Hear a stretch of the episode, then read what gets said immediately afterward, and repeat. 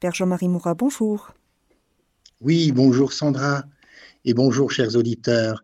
Soyez les bienvenus dans cette émission à l'école de Marie. Nous sommes samedi, vous l'aurez remarqué, et ce samedi est toujours lié à un certain samedi saint où la Vierge Marie a, gardé en son cœur toute l'espérance de l'humanité. Elle était là au pied de la croix. Elle, voyait son fils souffrir et mourir. Et, et, cette femme qui a été donnée au monde pour, permettre aussi à Dieu de, venir au cœur de ce monde, dans, notre humanité, un Dieu qui s'est fait chair, eh bien Marie a, permis que, nous soyons visités par Dieu et d'une manière extraordinaire. C'est la raison pour laquelle chaque samedi, nous aimons nous rappeler la présence de cette, euh, de cette mère. Hein, n'oublions jamais, chers auditeurs, et soyez vraiment les bienvenus, qui que vous soyez, euh, que vous soyez croyants ou, que vous ayez euh, des doutes, que, que vous cherchiez à tâtons l'existence de Dieu dans différentes euh, spiritualités, euh, n'hésitez pas à, à, découvrir le beau visage et le, cœur extraordinaire de, de Marie. Elle va nous enseigner de nouveau en cette émission. Alors, euh, je, je rappelle que nous sommes aujourd'hui le 13 mai et voici que le 13 mai 1917, il y a 100 ans aujourd'hui, en pleine guerre mondiale, la Vierge Marie apparaît dans un village du centre du Portugal à trois jeunes bergers, Francisco, Jacinta et Lucia.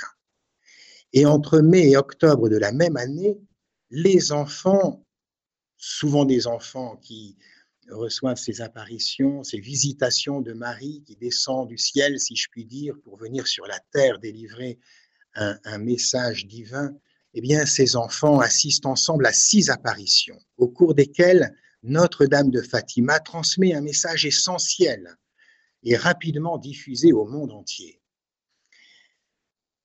Alors, c'est un jour euh, béni euh, pour l'Église et pour le monde que, ce jour euh, des apparitions à Fatima. Mais figurez-vous, chers auditeurs, que je suis aussi en ce moment dans un autre lieu d'apparition, dans les Hautes-Alpes, dans notre beau pays de France, à Olos.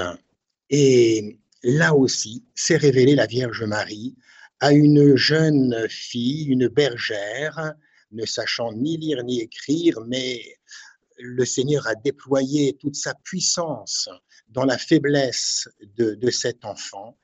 Et, j'aimerais euh, consacrer cette émission au message également de, Notre-Dame du Los. Et j'ai la grande joie avec vous d'être en présence du, recteur de, ce sanctuaire, le Père Michel Desplanches, et, donc, avec bonheur, je vais lui laisser aussi la, parole et l'écouter, nous dire euh, ce que son cœur a reçu des messages de, Marie depuis sa, son enfance, sa, vocation aussi de prêtre et, récemment de recteur.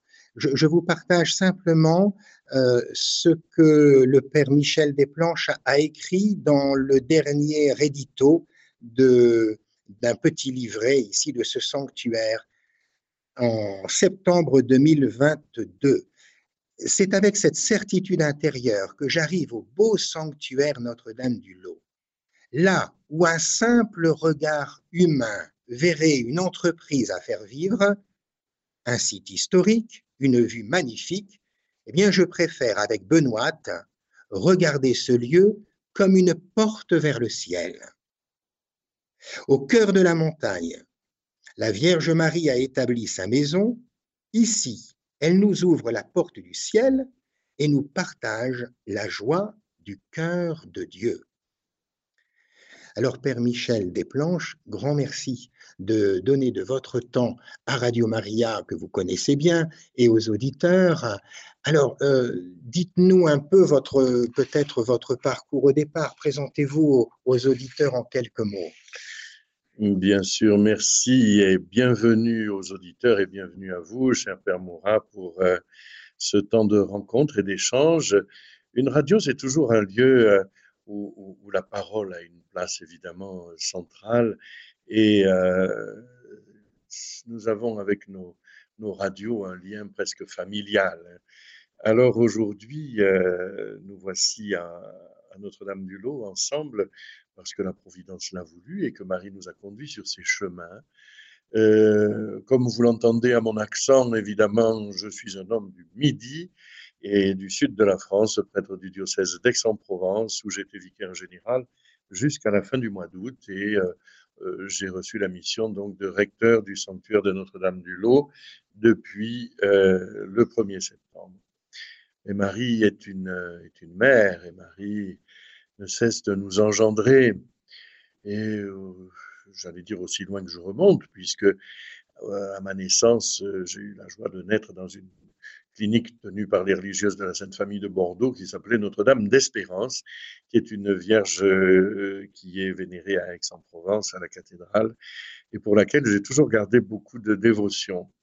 Et il me semble que c'était vraiment un signe dans, ma vie que, cette espérance portée par Marie, euh, qu'elle nous partage et qu'elle entretient en nous dans un monde souvent bien désespéré, euh, Marie nous fait vivre de l'espérance théologale.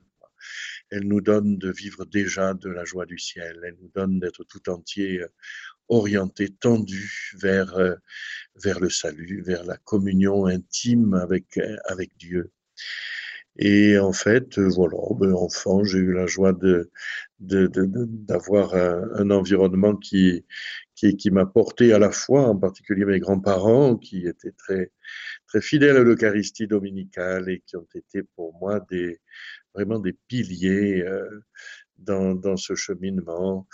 Euh, mon premier pèlerinage à Lourdes, au pèlerinage militaire international, qui m'a beaucoup marqué. Euh, et, et, on se rend compte, en fait, en relisant sa vie, combien Marie a toujours été là, dans des carrefours de notre existence. Elle était là, discrètement, présente et agissante. Et en fait, euh, à tous les tournants de la vie, nous ne sommes jamais seuls, quoi. Une mère n'abandonne pas ses enfants.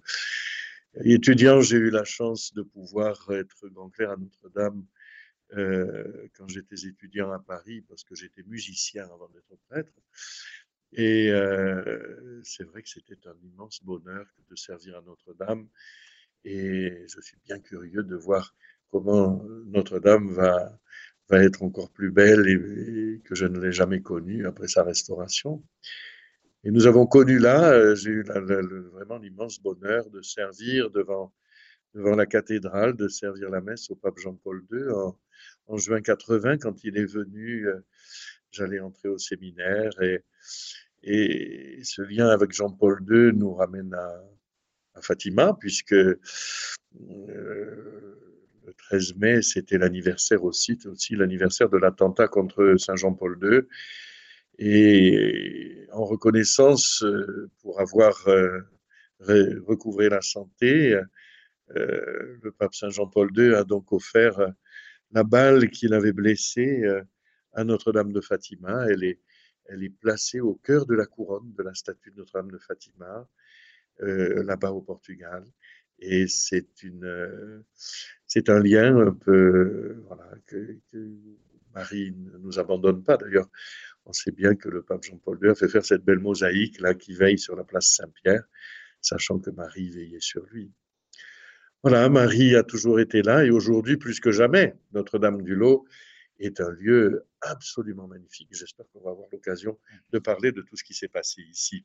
Oui, alors vous avez, vous avez eu, Père euh, Michel Desplanches, recteur ici de, ce sanctuaire du Lot dans les Alpes dans les Hautes-Alpes, hein, euh, lieu béni où des milliers de personnes viennent chaque année pour se ressourcer dans un cadre extraordinaire, mais vous avez eu aussi des, responsabilités importantes au sein de, l'Église.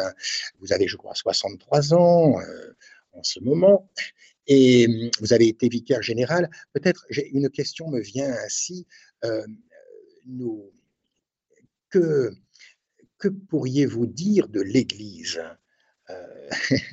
cette église qui est si belle, qui est intimement liée aussi à la Vierge Marie dans son identité, vous qui avez, par, vos différentes missions, rencontré aussi des, des, personnes importante de l'Église, vous qui avez donné votre vie à l'Église, que pouvez-vous dire de, de l'Église qui aujourd'hui euh, est, bien malmenée? L'Église est bien malmenée parce qu'elle ne s'est peut-être pas toujours bien menée, hein, voilà, c'est pas toujours bien conduite. Et il me semble que Marie, qui est notre recours en toutes circonstances, doit être pour nous aujourd'hui plus que jamais notre recours et notre lumière. Euh, j'aime bien penser que la Vierge Marie virginise ce qu'elle touche. Et il me semble que notre Église a bien besoin aujourd'hui de ce contact intime et profond avec la Vierge Marie qui, qui, qui lui permettra de retrouver, euh, de retrouver cette, cette, cette, simplicité, cette innocence de l'enfance euh, des trois petits voyants de Fatima ou de Benoît ici euh, à Notre-Dame-du-Lot. Oui, Marie virginise ce qu'elle touche. Et pour l'Église, c'est certainement, euh, moi, c'est ma grande prière aujourd'hui. Voilà, c'est ma grande prière. Revenons maintenant à Notre-Dame-du-Lot. Alors, vous êtes recteur de ce, de ce sanctuaire depuis peu. Euh, que découvrez-vous dans ce lieu et, que pouvez-vous nous en dire? Quelle a été d'abord l'histoire de, ce lieu et pour vous aussi? Ah, Vous savez, c'est toujours bizarre dans la vie d'un prêtre, enfin, je ne vais pas vous l'apprendre. Le, Seigneur nous mène sur des chemins tout à fait inattendus. Et donc, euh, après avoir quitté la solitude austère et administrative d'un archevêché, euh, je me retrouve plongé dans une vie que je ne connaissais absolument pas, qui est celle d'un sanctuaire, et qui est absolument passionnante. D'abord parce que, comme vous l'avez dit, on entre dans une histoire on entre dans une. La foi, c'est pas, c'est pas des rêves qu'on entretient dans un petit coin de sa tête. La foi, c'est cette longue confiance enracinée dans les siècles qui a traversé les générations et qui vient nous rejoindre aujourd'hui. C'est ce lien vivant, j'allais dire organique, qui nous unit entre chrétiens et qui font que l'Église, ben, que voulez-vous, elle ne cesse de nous engendrer. Donc, euh, j'ai découvert euh, en profondeur, puisque je connaissais évidemment ce sanctuaire, qui est pour nous le grand lieu d'apparition du quart sud-est. La Salette est un petit peu plus au nord quand même. Mais donc, euh, j'ai découvert cette histoire absolument formidable. Nous sommes en 1664. Benoît Rancurel, une petite bergère de 17 ans qui a vécu à peu près, euh, c'est à peu près les dates de Louis XIV, elle a vécu le règne de Louis XIV. Et euh, donc en 1664, euh, Benoît Rancurel, qui garde des moutons dans cette vallée perdue et, très pauvre, très pauvre des Alpes, faut bien se rendre compte que les populations qui étaient ici était en état de survie permanente. Hein. Euh, la fragilité de l'existence était une donnée première de, la vie. Et euh, notre petite Benoîte, euh, qui a été orpheline de père à 7 ans et qui s'est retrouvée avec sa maman et ses deux sœurs dans une très grande pauvreté, a été placée dans diverses familles pour garder des moutons. Hein. Et un jour qu'elle gardait ses moutons euh, derrière son village à Saint-Étienne, euh, dans la vallée de l'Avance, eh bien, euh, là, au milieu d'un paysage qui ne devait pas être extrêmement bucolique, il l'est devenu aujourd'hui, mais au XVIIe siècle, vous savez que nos montagnes étaient bien déboisées, hein, on utilisait du bois pour tout, et en particulier dans ce petit coin du, village, il y avait une, une veine de gypse qui permettait, euh, en le chauffant, de fabriquer du plâtre.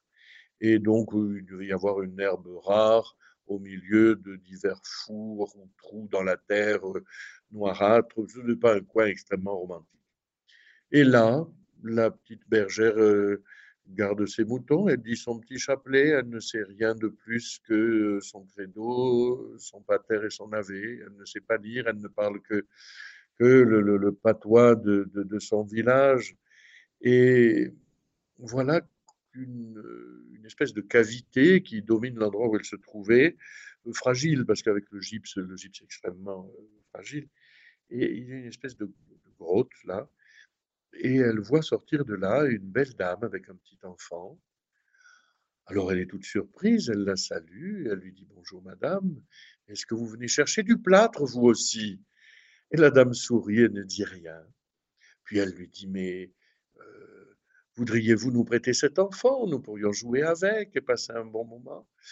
Et la dame continue de sourire et ne dit rien. Elle lui dit, mais écoutez, j'ai là un, crouton de pain, la pauvre. C'était tout ce qu'elle avait, mais elle partageait volontiers le peu qu'elle avait avec ceux qui étaient aussi pauvres qu'elle. Elle lui dit, on pourrait le tremper dans la fontaine et puis le partager. La dame sourit, puis, puis euh, disparaît. Et voyez-vous, ce qui marque l'histoire du lot, c'est vraiment ce sourire du ciel qui est la première apparition et qui, pendant euh, quatre mois, euh, vont se dérouler sur ce lieu où, où Benoît euh, va rencontrer la Vierge Marie quotidiennement. Nous avons, par merveille de la Providence, tous les manuscrits depuis du, XVIIe siècle qui nous décrivent au, jour le jour ce qui s'est passé au lot, qui ont été tenus par l'ancien vicaire général de Gap, qui a été très bouleversé par les événements du lot et qui a tout consigné par écrit. Contemporain de Benoît. Absolument mmh. contemporain de Benoît, à, l'époque même, et du vivant de Benoît, tout a été consigné, c'est absolument admirable. Et Benoît, pendant quatre jours, on nous dit dans les manuscrits, monte avant le lever du soleil et redescend après le coucher du soleil. Elle est tellement heureuse que tout le village se rend compte que cette petite Benoîte n'est plus la même. Elle qui était un peu une paysanne mal dégrossie, un peu, un, peu taillée à la hache. Euh, voilà que son regard prend une extraordinaire profondeur, que elle, qui, avait des réactions un peu brusques, devient d'une joie, d'un sourire il y a quelque chose en elle qui est en train de se passer et toutes ses amies, tout le village le, voit bien. Benoît n'a pas de consigne particulière de silence, elle partage euh, ben, ce qu'elle vit là, dans ce coin, et cette belle dame qu'elle rencontre, dont elle ignore le nom. Mais peu à peu, les autorités s'émeuvent et euh, le juge du village d'à côté, le village où euh, était le, seigneur de la vallée, à Avançon, le juge participe à une apparition, une des dernières apparitions du Vallon des Fours, et euh, lui dit, mais écoutez, demandez le nom, demandez-lui son nom. Et c'est là que la Vierge Marie euh, lui dit, je suis Dame Marie, et vous ne me verrez plus pendant un temps. Et c'est la dernière apparition du Vallon des Fours. Il y aura ensuite un, mois de, silence euh, où euh, Benoît sera bien désespérée, parce qu'elle était si heureuse de, voir sa vie s'épanouir, hein, comme une, une jeune fleur là qui s'ouvre au soleil. Un mois plus tard, la Vierge apparaîtra sur le flanc de la montagne de Pindreau. Euh, elle voit cette lumière et elle monte aussitôt. Elle est avec son troupeau et elle monte aussitôt à Pindreau où la Vierge lui dit Oh, mais vous me donneriez peut-être cette chèvre. Elle lui dit Oh, mais je ne vous la donnerai pas pour 100 écus, j'en ai besoin pour traverser la rivière quand elle est grosse. Alors la chèvre est devenue vraiment un, symbole du, sanctuaire. Et la Vierge lui dit, mais vous tenez beaucoup à votre chèvre, hein. vous lui donnez du raisin, vous lui donnez un, peu de pain, vous feriez mieux de le partager avec des pauvres on représente toujours Benoît avec sa chèvre chérie, hein, une grande chèvre des Alpes. Et là, sur ce lieu, à Pendreau, dans cette même apparition, la Vierge lui dit, écoutez, euh, j'ai demandé le lot à mon fils, et il me l'a accordé pour la conversion des pécheurs. Ça, c'est une phrase vraiment fondatrice de notre sanctuaire. la Vierge a demandé le lot à son fils. Ce lieu, elle l'a voulu, elle l'a choyé, Elle l'a choisi pour nous, en vue de notre conversion, et elle l'a demandé par toute sa prière à son divin Fils. Et vous, quand nous venons au lot, nous venons vraiment chez Marie, quoi. ce lieu qu'elle a vraiment choisi, voulu pour nous. C'est très touchant de voir cette attention maternelle. Hein. Et si les litanies de, de Lorette appellent la Vierge Marie le refuge des pécheurs, eh bien, petit à petit, ce nom s'est étendu euh, euh, au sanctuaire du Lot, que l'on appelle le refuge des pêcheurs. C'est le refuge de montagne, celui où l'on vient trouver refuge auprès de sa mère. Donc, euh, le lendemain, la petite Benoîte se rend dans ce hameau du Lot qui dépend de son village de Saint-Étienne, qui est de l'autre côté de la vallée. Elle arrive là, il y a quatre maisons. Hein, et la Vierge lui a dit, mais là où vous sentirez une bonne odeur, euh, c'est là que vous me verrez souvent. Alors elle renifle ses masures qui ne devaient pas sentir bien bon. Et l'une d'entre elles, qui ne se différenciait pas beaucoup des autres, est en fait la chapelle du hameau. Il faut savoir que sept enfants sur dix mouraient avant trois mois, avant l'âge de trois mois. L'hygiène, la malnutrition, c'est assez dramatique. Hein c'est une proportion bien plus importante que dans le reste du royaume. Et donc, euh, cette petite chapelle était destinée euh, ben, à baptiser les enfants sitôt leur naissance, au plus tôt, sans même prendre le temps de traverser la vallée pour aller à la paroisse. Donc, dans cette petite chapelle, Benoît sent cette odeur entêtante. Elle pousse la porte. Et là, sur un autel où bien entretenu comme beaucoup de ces chapelles un peu perdues dans la montagne, eh bien, elle aperçoit sur l'autel la Vierge Marie. Les pieds sur les gravats, elle dit Mais je vais mettre mon tablier. La Vierge lui sourit. Vous voyez, Benoît, elle a ce lien extrêmement familier avec le ciel. Elle ne prend pas des formules alambiquées pour lui parler, la pauvre. Elle ne parle que le patois de sa vallée elle est toute simple avec le ciel. Et ça, ça va toucher beaucoup euh, les, personnes qui, la rencontreront. Elle ne cherchera jamais à occuper une place importante. Elle gardera toujours cette humilité, elle restera à sa place. Et quand il y aura des interrogatoires ecclésiastiques avec quelques jésuites sachant poser les questions qu'il faut, elle ne se contredira jamais. Elle reste extrêmement paisible, solide de bon sens. Et elle impressionne tout le monde par, cette simplicité, voyez-vous. C'est vraiment euh, la marque de ce lieu, euh, comme souvent les lieux où Marie apparaît c'est aux pauvres qu'elle vient, c'est là qu'elle vient, et, elle vient consoler, elle vient, euh, elle vient donner vraiment toute sa, toute sa douceur de mère. Et le paysage lui-même nous dit quelque chose de cette douceur. Euh, vous y êtes père depuis, depuis quelques trois jours et vous voyez bien combien cette douceur est prégnante ici. On sent bien il y, a, cette présence. Les gens qui ne montent que pour faire un tour, acheter une carte postale et boire une bière, évidemment, ne goûtent rien au sanctuaire. Mais quand on y reste un petit peu, on se laisse petit à petit imprégner par euh, cette présence. Il faut dire que la Vierge Marie, pendant 54 ans, honorera cette petite chapelle de sa présence. Ce sont des centaines, on a estimé à 500 le nombre d'apparitions, à Benoît, sans compter des apparitions de Saint Joseph, de divers saints, et cinq fois même du Christ en croix. Mais on n'est pas au Guinness des records des apparitions. Hein. Euh, tout ça peut paraître un petit peu stupide ou puéril. Ce qu'il faut retenir, et quelle est la leçon en fait de ce lieu, c'est que Benoît nous dit et fait l'expérience de la proximité du royaume de Dieu. Le royaume des cieux est proche. Dieu n'est pas loin.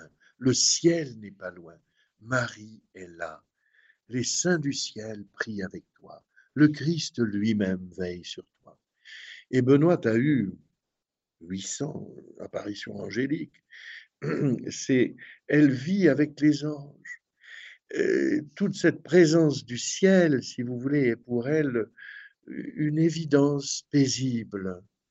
Et, c'est cela qu'elle nous apprend à vivre. Hein, cette expérience spirituelle qui est la sienne est certainement le plus bel héritage qu'elle nous laisse. Nous pouvons vivre avec le ciel. Alors nous n'aurons peut-être pas d'apparition, mais nous pourrons faire cette expérience à la suite de Benoît de la proximité du ciel.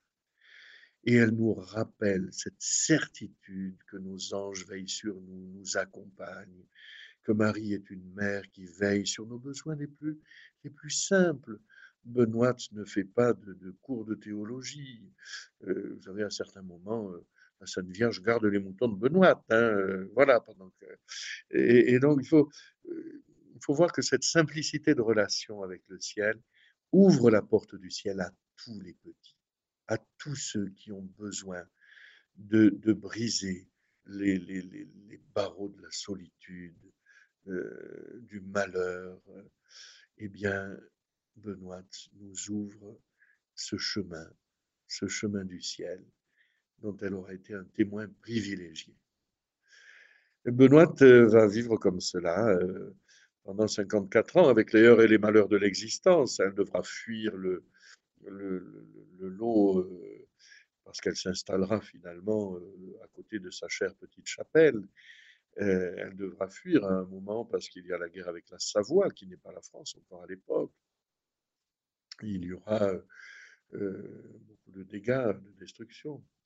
Et Benoît reçoit la mission aussi de bâtir une église qui comprendra la petite chapelle des apparitions. Elle sera recouverte d'une basilique, un peu pour toute proportion gardée, comme la portion que tu l'as assise. Eh bien, nous avons la chapelle des apparitions qui est prise dans un écrin, une chapelle, une église qui sera construite du vivant de Benoît. Et la plupart des pierres de l'église seront apportées par les pèlerins. Dans les 18 premiers mois d'apparition, nous aurons 130 000 pèlerins comptés qui monteront ici dans ce lieu perdu de la montagne. Et on vient à pied hein, à l'époque, hein, ce sont des pauvres qui montent. Et chacun monte avec une pierre. Et l'église qui abrite notre prière aujourd'hui, elle est vraiment, on peut le dire, une église de pierre vivante. Chacun a apporté, voilà, les enfants apporté une petite pierre, et les costauds ont apporté des plus grosses. Et on a construit cette église au XVIIe siècle, qui est aujourd'hui comme le reliquaire qui contient la chapelle des apparitions, qui est au cœur de notre sanctuaire. Benoît ne vivra pas que des choses euh, douces et faciles, hein. euh, parce qu'elle va recevoir une mission de la part de la Vierge Marie, qui sera d'accompagner les pèlerins jusqu'à la confession de leurs péchés. Une mission qui est difficile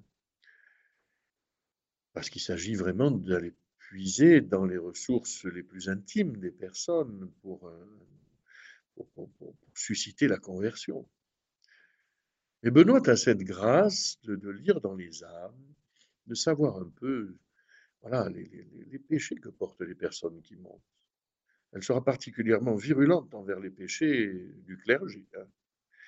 Et euh, elle aura aussi, euh, on, a un témoignage, elle montait euh, au, lot, elle croise un prêtre, elle lui dit, mais c'est vous qui venez de confesser l'évêque qui est là-haut?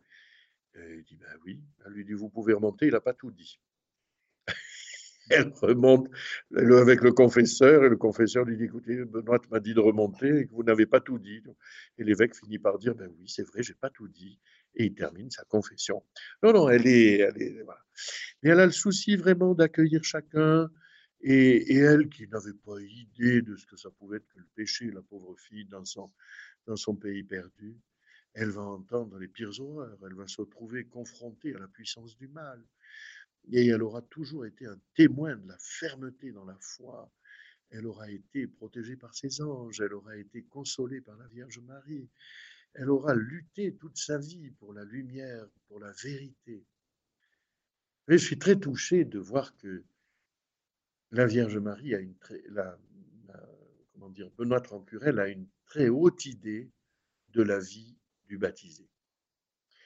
L'appel de Jésus à être saint comme saint euh, a un grand écho en elle. Nous sommes faits pour la perfection. Et c'est notre vocation, c'est de tendre à la perfection dans l'amour. Et donc, elle va mettre toutes les ressources de, sa prière à accompagner les pèlerins vers une conversion véritable. Rude mission, difficile mission, mais elle va y être extrêmement attentive. Ou elle donnera des consignes aux confesseurs, elle dira de recevoir particulièrement bien les plus grands pécheurs, de veiller à être pour eux des témoins de la miséricorde. Elle va, et on l'écoute, on l'écoute, cette petite gamine de la montagne, euh, on l'écoute. Et les confesseurs euh, sont très attentifs à ses avis et à ses conseils. Benoît est inspirée et, et elle a cette mission magnifique qu'elle va tenir à peu près toute sa vie. Mais euh, pendant 20 ans, elle va être mise à l'écart de la vie du sanctuaire par les jansénistes. Hein. Ces jansénistes euh, qui ont un regard particulièrement austère, euh, pour qui les apparitions sont vraiment pas du tout le, chemin et qui sont persuadés que les dés sont jetés avant même que nous ayons posé quelqu'un que, que, ce soit. Donc, elle va être mise de côté complètement pendant 20 ans. Et humblement, elle tiendra sa petite place euh, dans sa petite chambre qui, qui, est juste à côté du sanctuaire que l'on voit encore aujourd'hui. Elle y recevra les pèlerins, mais elle n'aura plus de, présence publique. Ce n'est que six ans avant sa mort qu'elle pourra enfin reprendre sa place avec les missionnaires de Sainte-Garde, euh, Sainte-Garde, la grande maison de formation de l'Institut Notre-Dame de Vie aujourd'hui, qui a été le lieu de, vraiment de, formation d'excellents missionnaires, des pères gardistes. Et euh, ces pères viendront là. Pendant les six dernières années de sa vie, Benoît verra renaître le sanctuaire, qui était évidemment en grande, grande, grande fragilité après 20 ans de jansénisme. Elle verra renaître le sanctuaire, elle y reprendra sa place, et elle mourra à 74 ans, quelque chose comme ça. Elle mourra, euh, disent les manuscrits, elle, mourut joyeusement elle meurt avec ce sourire du ciel, ce sourire qu'elle avait cueilli sur les lèvres de la Vierge Marie, là-bas au Vallon des Fours, euh, quelques 55 ans plus tôt. Elle mourra joyeusement. J'aime beaucoup cette fin de Benoît qui meurt avec un grand sourire, ce sourire du ciel qui reste la grande leçon du sanctuaire du lot et ce sourire que je vous invite, vous, euh, chers amis auditeurs, euh, amoureux de la Vierge Marie, euh, venez au lot, goûter au sourire du ciel, au sourire de Marie. ici, on peut en, goûter toute la douceur et la consolation. Oui, je confirme vraiment, parce que nous sommes effectivement ici depuis deux, trois jours avec des, gens du Nord, un, petit groupe de pèlerins, et, nous, nous commençons seulement à entrer euh, dans cette paix du cœur que nous offre Marie dans ce lieu béni. Alors vraiment, chers auditeurs, n'hésitez pas d'abord à, continuer à, vous renseigner sur, euh, sur ce lieu et, à y venir, surtout que là, nous arrivons dans, dans, la belle saison. Et ce matin, nous étions euh, en silence écoutant le concert des oiseaux dans, les, arbres euh, des alentours. Et bien, alors voilà Sandra, euh, chers auditeurs, nous sommes, je, le rappelle, dans, en cette fête de Notre-Dame de Fatima, où Marie est apparue à trois petits bergers, eh bien, nous sommes dans, un lieu de France, non pas au Portugal, mais en France en ce moment, dans notre émission à l'école de la Vierge Marie. Euh, dans les Hautes-Alpes avec le recteur de ce sanctuaire, le père euh, Michel Desplanches, et qui, pendant de longues minutes, nous a raconté cette histoire extraordinaire. Chers auditeurs de Radio Maria, vous écoutez l'émission À l'école de Marie avec le Père Jean-Marie Mourat qui reçoit aujourd'hui le Père Michel Desplanches, recteur du sanctuaire Notre-Dame du Lot. Nous avons deux auditrices qui sont en ligne, qui souhaiteraient intervenir. Il y a tout d'abord Daniel. Daniel, c'est à vous. Oui, bonjour. Oui, bonjour Daniel. Bonjour. Je vous appelle parce que j'étais à Notre-Dame-de-L'Eau il y a trois semaines. Et je voulais simplement témoigner de la de, de, de l'apaisement qu'on y trouve, de la bienveillance qu'on trouve partout. C'est, c'est un endroit vraiment pour poser ses valises et pour se, se, se ressourcer. C'est un endroit merveilleux. J'y suis déjà allée plusieurs fois et j'y retourne toujours avec une grande joie. Et vous venez de quelle région, Daniel? Euh, Je viens du Gard. Du Gard. Très bien. Et pour vous, Daniel, qui est la Vierge Marie? Ma mère, Mhm. la maman du ciel. Votre maman du ciel. Que mettez-vous derrière ces mots? Mais je mets, euh, je mets que je suis, qu'elle est la maman de Jésus, Dieu. Mhm. Je suis le frère, la, la sœur, euh, la sœur adoptive de, de Jésus, la fille adoptive de Dieu, ma, maman Marie et ma maman, la maman du ciel. Et vous avez découvert dans ce lieu de ça- ce- ce- cette Un- un tendresse Dieu béni. Un, un Dieu béni, oui. C'est, je sais Mhm. pas, il y a, il y a de la bienveillance, il y a, euh, les gens sont, les gens sont différents. Ils se posent, euh, il n'y a pas d'agressivité, il n'y a pas de tension. Et c'est pas juste moi, c'est, une sensation générale de, de Mhm. sentir vraiment que ce lieu est béni. Il est à part. C'est un lieu à part. Mhm. A- Merci Daniel, merci Voilà. beaucoup pour votre beau témoignage et que Dieu vous bénisse.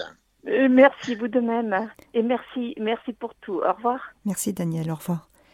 Et nous avons maintenant Elisabeth. Elisabeth, c'est à vous. Oui, bonjour. Voilà, je voulais simplement témoigner que bon, je connaissais déjà le lot, mais ça faisait longtemps que je n'avais pas été. Mais l'année passée, je n'étais pas très très bien.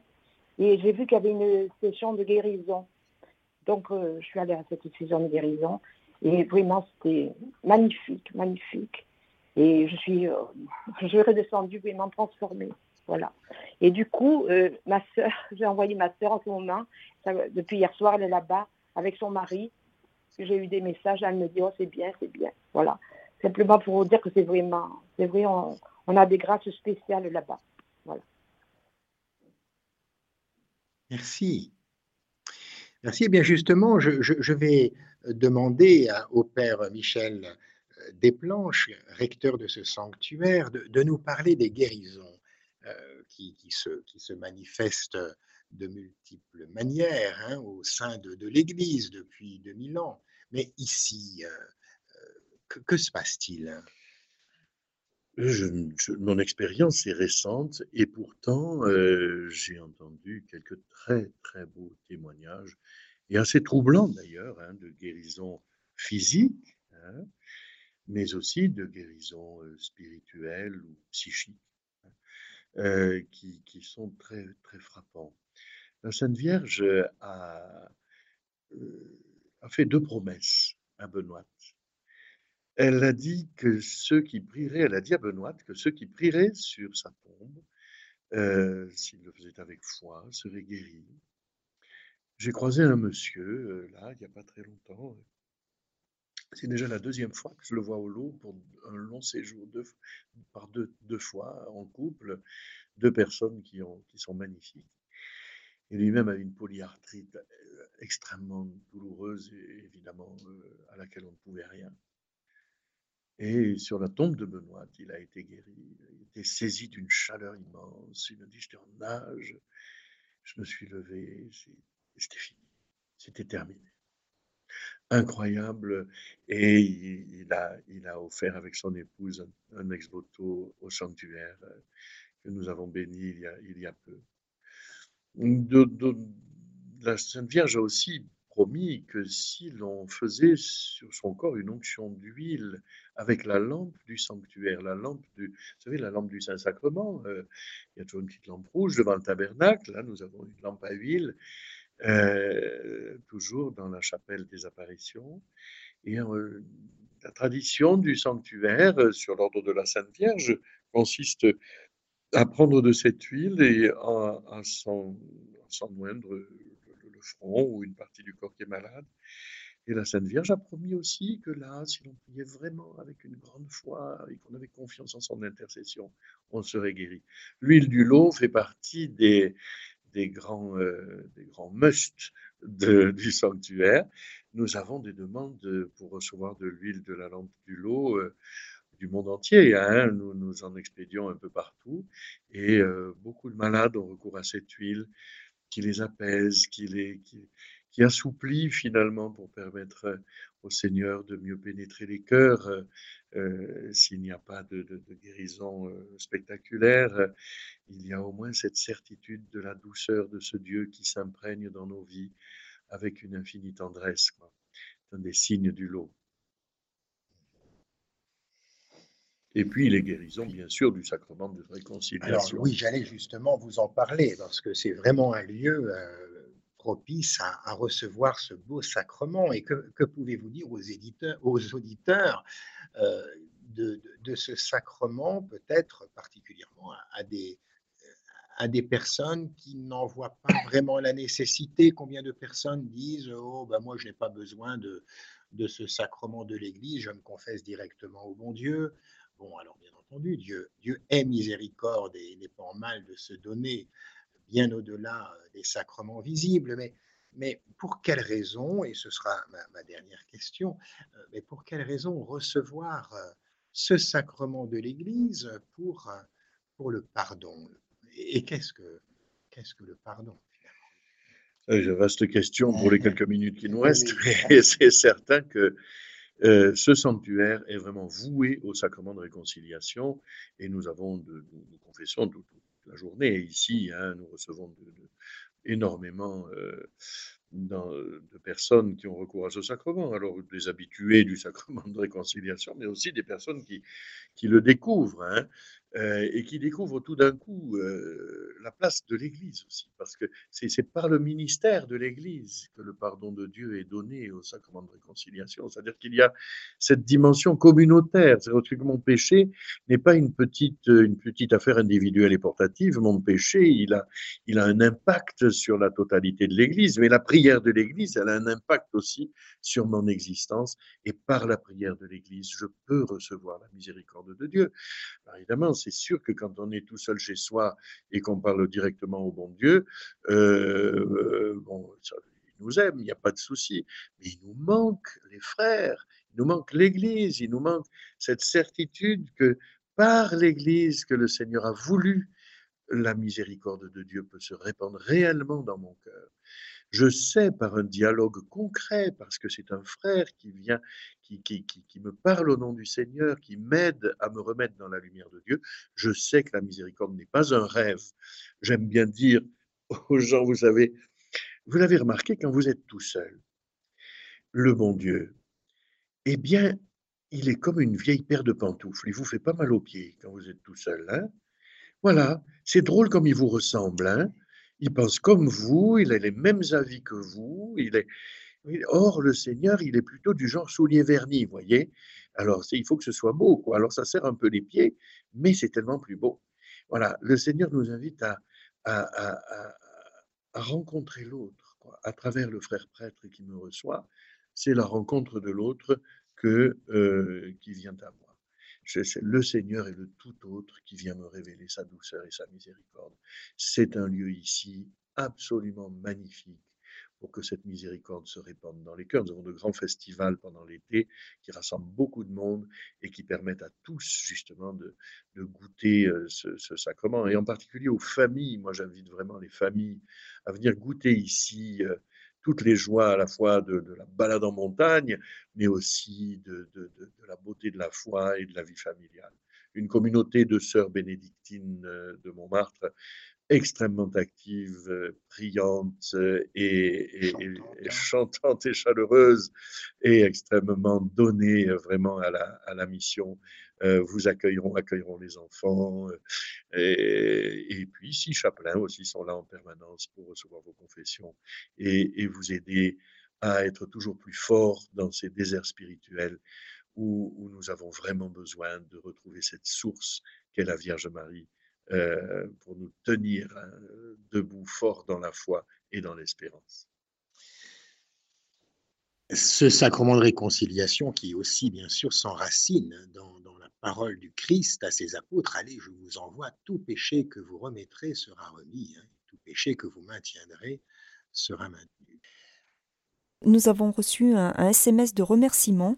Donc euh, le voici. Bonjour. Merci beaucoup pour votre émission. Je remercie Benoît parce que moi aussi, j'ai eu beaucoup de grâce en allant à Notre-Dame-du-Lot. Merci beaucoup d'avoir reparlé de ce lieu d'apparition.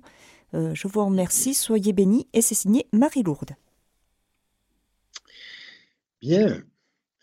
Alors, Père Michel Desplanches, peut-être nous, nous dire quels sont les, rendez-vous euh, dans, dans, les mois qui viennent de, de, ce lieu.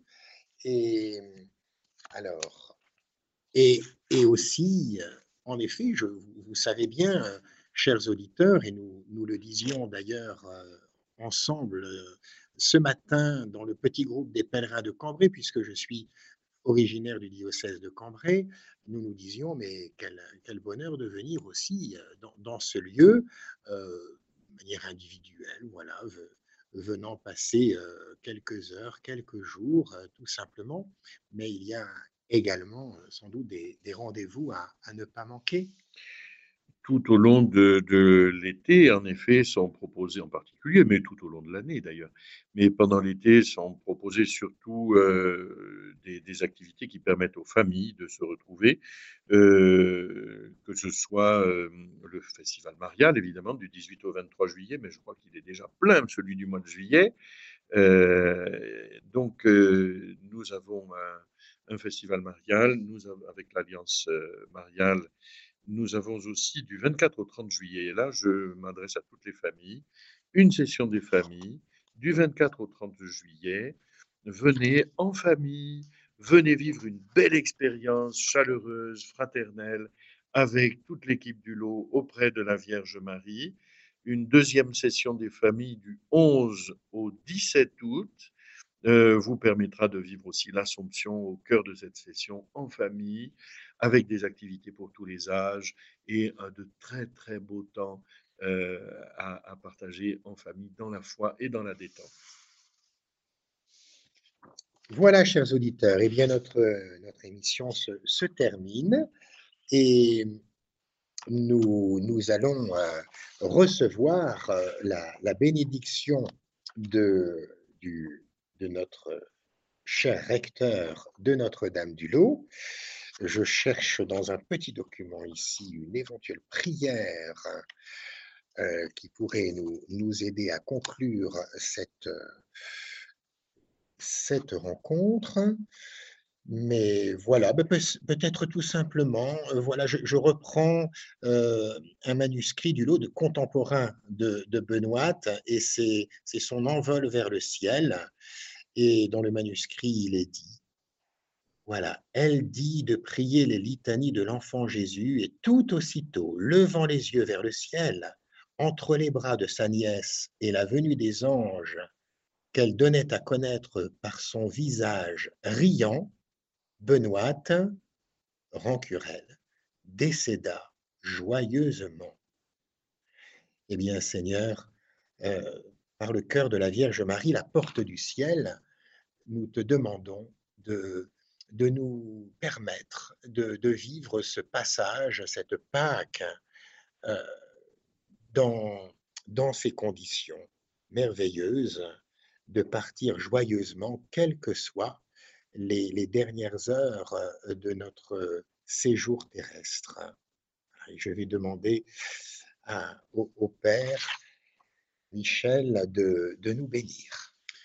Oui, chers amis, que cette joie, ce sourire de la Vierge Marie habite votre cœur et, illumine toute votre vie.